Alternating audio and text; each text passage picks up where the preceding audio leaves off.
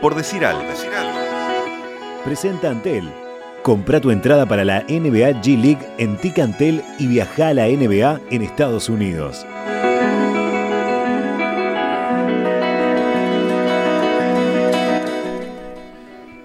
Volver a empezar sin siquiera haber comenzado.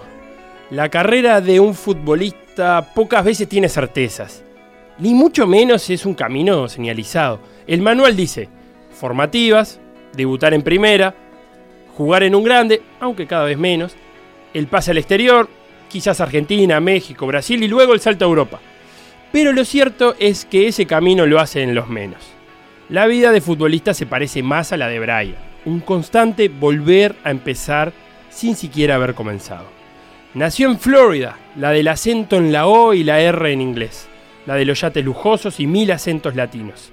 Comenzó el baby fútbol en Florida, la de la Declaración de Independencia Uruguaya, la de la cuenca lechera y campos hasta donde alcanza la vista.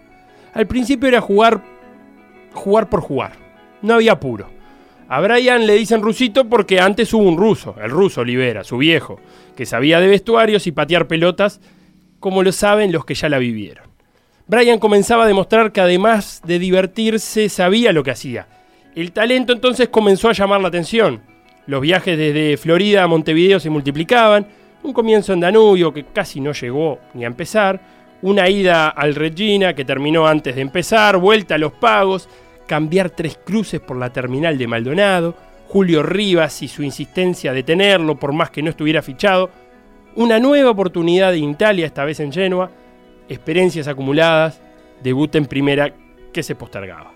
Y así siguió, volver a Montevideo para volver a irse, retornar a Estados Unidos, donde nació, pero donde jamás había vuelto, y un punto final a su aventura en Fluminense. Era 2007 y eran los 22 años de Brian momento en que quedaba libre. Quedar libre para un futbolista puede ser un punto final o puntos suspensivos. Y entonces Fénix 2018, gol contra Torque para quedarse en primera, y entonces Liverpool, gol en la final que les dio el primer campeonato. Curioso que Brian, de tantos comienzos acumulados, aparezca en los momentos finales.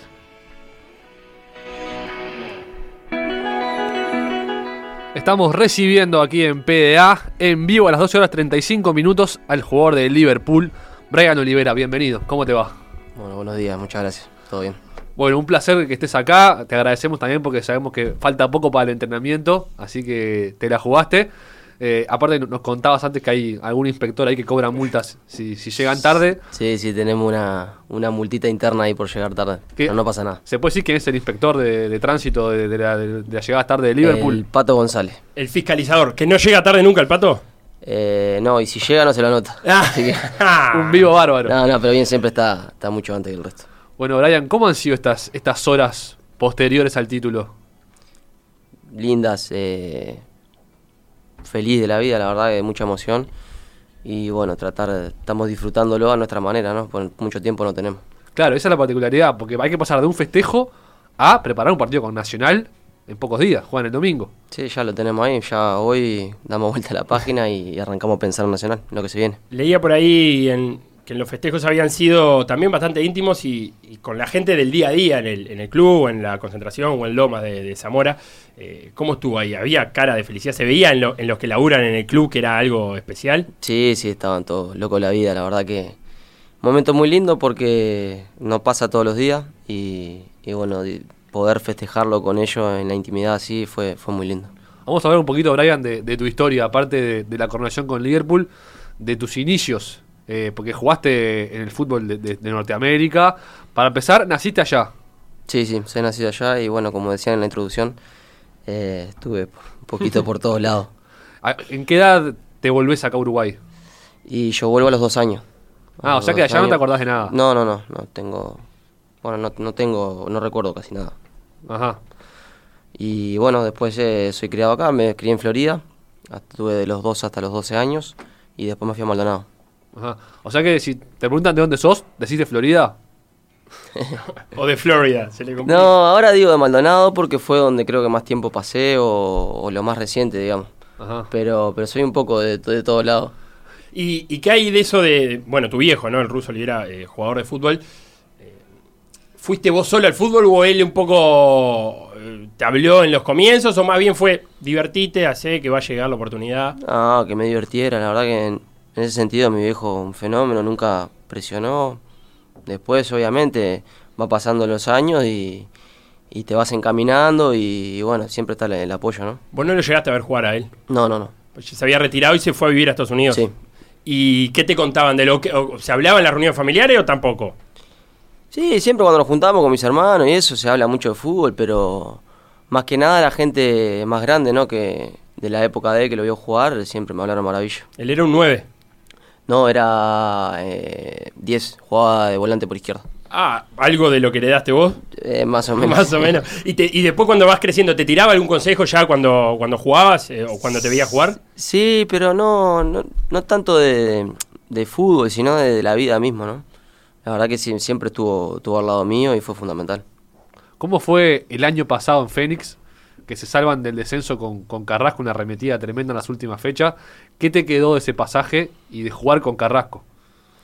Oh, la verdad que fue durísimo. eh, fue un momento muy complicado. Juan, la verdad que me marcó mucho, para, para bien. Al final pudimos, pudimos lograr el objetivo, que era quedarnos en primera. Y, bueno, nada, Feni, un cariño enorme porque, por, por lo que te decía, por todo lo que vivimos, eh, la verdad que fue muy complicado. Además vos llegás a Fénix luego de un año de estar eh, libre, eh, ¿no? 2017. Sí, 2017. Sí, yo me voy de Fluminense, me voy con la familia. Ahí en el medio, a mitad de año, tuve la posibilidad de, de de volver a, a jugar y no, no se dio. Y, y bueno, decidí quedarme con la familia. ¿Y cómo fue ese año libre? Eh, ¿Sabías que eran puntos suspensivos o, o dijiste, bueno, capaz que hasta acá llegué? No, no, no, no, no sabía que, que eran, eran puntos suspensivos. Pero obviamente una ansiedad terrible, ¿no? Por volver a las canchas, porque ya... ¿Y matabas el tiempo jugando al fútbol en algún lado? Sí, ¿En la siempre, cortita? siempre, siempre, siempre, siempre, siempre. ¿Qué Sí, fue? ¿En, en el, en el cuadro del barrio, en el cuadro del interior? ¿Dónde jugabas ese 2017? Sí, sí, yo estuve, estuve en México justo esos meses, estuve con, con la familia que está, está radicando allá y, y sí, todo, todo el- los fines de semana jugando, había un campeonato regional allá y me prendía.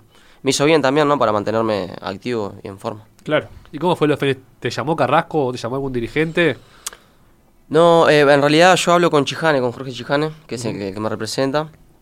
Habíamos tenido una reunión en México y, y bueno, estaba la posibilidad de que si no me surgía nada allá, eh, de pegar la vuelta y, y volver a Fénix. Y vos tuviste en tu carrera, como lo decíamos en la- al principio, a Rivas y después tuviste a Carrasco. Y ahora tenés a Pezzolano que por lo menos capaz que se parece un poco más a Carrasco. Pero qué dos escuelas diferentes, ¿no? La de Rivas y, y Sí, Carrasco. sí, pero la verdad que, que muy importante, Julio fue muy importante en la formación más que nada, ¿no? Porque lo tuve antes de irme y, y la verdad que me enseñó muchísimo. Y, y cómo fue eso de que te pidió para que te quedaras aún sin ficharte? Porque no llegaste a jugar oficialmente, ¿no? Por, por Deportivo Maldonado. Claro, eh, hubo un problemita ahí, no se pusieron de acuerdo a la hora de firmar el contrato y, y Julio hizo fuerza para que, para que me quedaran en el plantel y, y bueno, la verdad que muy agradecido con él por ese gesto. Y lo que decía Felo, Pecholano y Carrasco, ¿tienen alguna similitud en su estilo de juego? Eh, viéndolo afuera uno podría pensar que sí, pero en la, en la interna, ¿en qué se parecen y en qué se diferencian?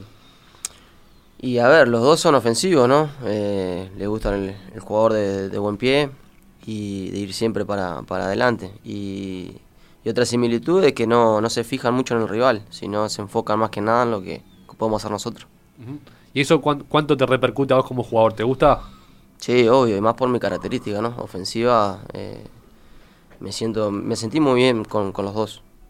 Y ayer lo hablamos con el Ardilla Caballero un poco de el juego de posición que quiere eh, practicar el Papa Pezzolano exige a veces hasta un cambio cultural, ¿no? Del jugador uruguayo que no está acostumbrado a hacer ciertos movimientos.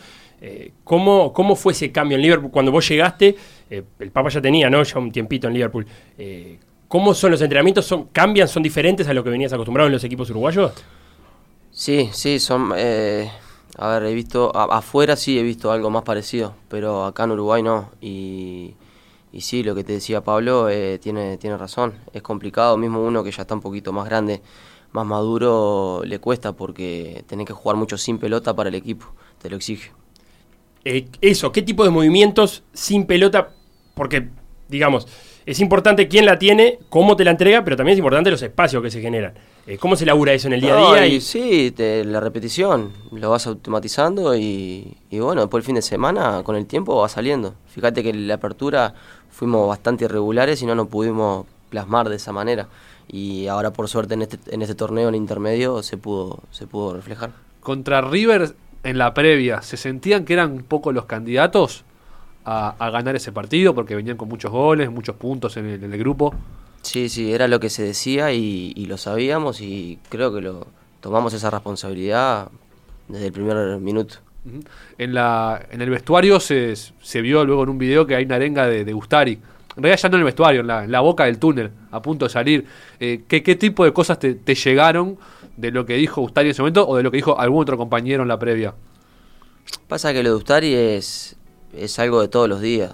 Por ahí ustedes lo vieron ahora porque se, se viralizó ese video, Claro. pero es un loco que, que en el día a día, en la semana, está están todos los detalles y, y la verdad que fue fundamental. ¿Te, te sorprendió que un tipo de ese nivel consagrado tenga esa calidad humana? Sí, claro, sí, porque no, no es común. Eh, y menos con la trayectoria y, y todo lo, lo que significa él. Cuando se enteraron de que, de que venía, eh, supongo que también llama la atención, porque tampoco es, es común, no en Liverpool, sino en el fútbol uruguayo, ¿no? Un arquero de, de la trayectoria que tiene él, de eh, campeón olímpico, amigo de Messi, como, como se lo dijo Sí. Bardanca. Eh, eh, ¿qué sé, qué- ¿Cuáles fueron la- las reacciones a la llegada de Ustari en el plantel? Y fue una sorpresa, una sorpresa linda, porque aparte no, no se hablaba mucho del tema, fue de un día para el otro. Y un día llegamos a la mañana a entrenar y, y el hombre estaba ahí. Y la verdad que, que es muy lindo no tener gente así. ¿Y es de hacer cuentos o, o es más bien callado? ¿O ustedes les piden anécdota o él, o él se larga? No, él es, él es muy, muy tranquilo. Eh, obviamente que, que si le preguntás y le pedís algo, te lo cuenta y la verdad que sí, es un crack. Vamos a hablar un poquito del partido contra River, el partido del otro día. Estamos viendo, para los que estén siguiendo la transmisión por YouTube, algunas imágenes. En este momento se viene tu gol, el del, el del 2 a 1, que es un golazo impresionante.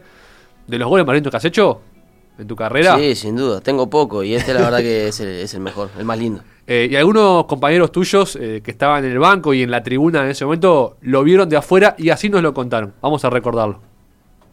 Nosotros estábamos sentados en la tribuna principal mirando de frente a mano derecha ya contra los vestuarios, bien en la punta, con algunos compañeros que no habían, que no estaban citados. Y o sea que teníamos el mejor ángulo de tiro, fue bien eh, en diagonal, digamos, a donde parte la pelota y después se mete en el ángulo. La realidad es que pensé que, que iba a ser lo más fácil, que es dársela, creo que era Leo Pai, que, que estaba abierto por derecha. Pero en el momento que eh, engancha hacia adentro y hace el, el toque previo al, al tiro, ahí me di cuenta que le iba a pegar. Y bueno, después no hace falta decir nada. Eh, un golazo espectacular, una calidad técnica, un gesto técnico y un tiro también lo mismo. Este, y tuvimos el privilegio de verlo, creo yo, de- del mejor ángulo, porque estábamos ahí justo en, en el lugar eh, indicado para, para verlo de la mejor forma. Emiliano Alfaro, hablando un poco sobre ese gol, y algo tiene razón, estaba solo País. ¿Vos lo viste o ni siquiera te percataste? No, lo vi, lo vi. Lo vi, pero eh, ellos fíjate que se demoran en, en- en salir a taparme el tiro. Ajá. Y, y en esos segundos ya tomé la decisión y dije, le pego. Porque vos habías hecho bien, eh, lo fijás al lateral izquierdo de, de River, ahí, ahí en ese momento. O sea que la jugada como que pedía ese pase afuera. Pero, lo- ¿viste el ángulo? ¿En ese momento decidís eh, pegarle? Sí, es rápido, ¿no? A ver, eh, en otro momento seguramente hubiese, le hubiese dado el pase a Leo. Eh, normalmente es lo que hago, buscar el pase antes que el remate, pero en ese momento se me dio por hacer eso y por suerte salió bien. ¿Y el festejo a colgarte el alambrado te salió instintivo? ¿Llegaste a pensar algo en los minutos en los segundos posteriores al gol? Y salió en el momento, fue, fue un desahogo grande eh, por, el gol y por, por el significado, el valor que tenía. Faltaba mucho, ¿no? Después River termina empatando y terminamos definiendo por penales, pero, pero sí, fue, fue un, un desahogo grande. ¿Qué te pidió Pesolano cuando, cuando te llamó para entrar? No, nada, que, que atacara al espacio, que, que le diéramos profundidad y que pusiera en práctica la, la velocidad, tanto yo como el Fede, que, que ya estaba en cancha. Claro. Eh, hablaba Emiliano Alfaro, que es un poco el capitán del equipo sin cinta, o sea, está lesionado, pero es el referente. ¿Cómo- ¿Qué es Alfaro para el plantel? No, el Emi es un fenómeno, la verdad que es nuestro capitán, ¿no? Eh, lamentablemente no puede estar con nosotros adentro de la cancha por, el- por la lesión, pero es un- una persona que, que también, como decía Dustari, en el día a día es importantísimo. Hoy salía una nota en, en Ovación contando cómo, cómo Emiliano había hablado con Cáceres y, y el pase que se había caído y que la paciencia que hay que tener en esos casos es de darles consejos y de, y de comentar a raíz de, sus de su experiencia con, con ustedes. Sí, sí, sí, sí, todo el tiempo. Eh, y la verdad que tiene, tiene una forma de ser que, que te llega, ¿viste? Y bueno, me imagino que, que a Seba le debe haber hablado, le debe haber aconsejado muy bien. Bien, eh, otra de las cosas, lo hablábamos, ¿cómo haces para pasar página tan rápido ahora? Y, y- y- y están convencidos que tienen para pelear de acá a fin de año? Y bueno, el fútbol es así, eh, es, eh, pasa todo muy rápido. Ya lo que hicimos el domingo ya es historia. Y, y bueno, que estamos convencidos de que, de que si seguimos de esta manera, con esa concentración y, y esas ganas, podemos lograr algo más. Yo, yo escuché a, a Palma y creo que también a Pesolano diciendo que hasta se puede dar el, el campeonato uruguayo. Eh, porque están a 5 puntos de Cerro Largo, que es el líder de anual. Están también los grandes, pero son dos equipos los grandes que no están jugando muy bien. O sea, no vienen en gran momento. Y Liverpool sí viene en tendencia en alza. Ese algo más que vos sí que pueden lograr. ¿Es el campeonato uruguayo todo? Y no sé, primero está el clausura.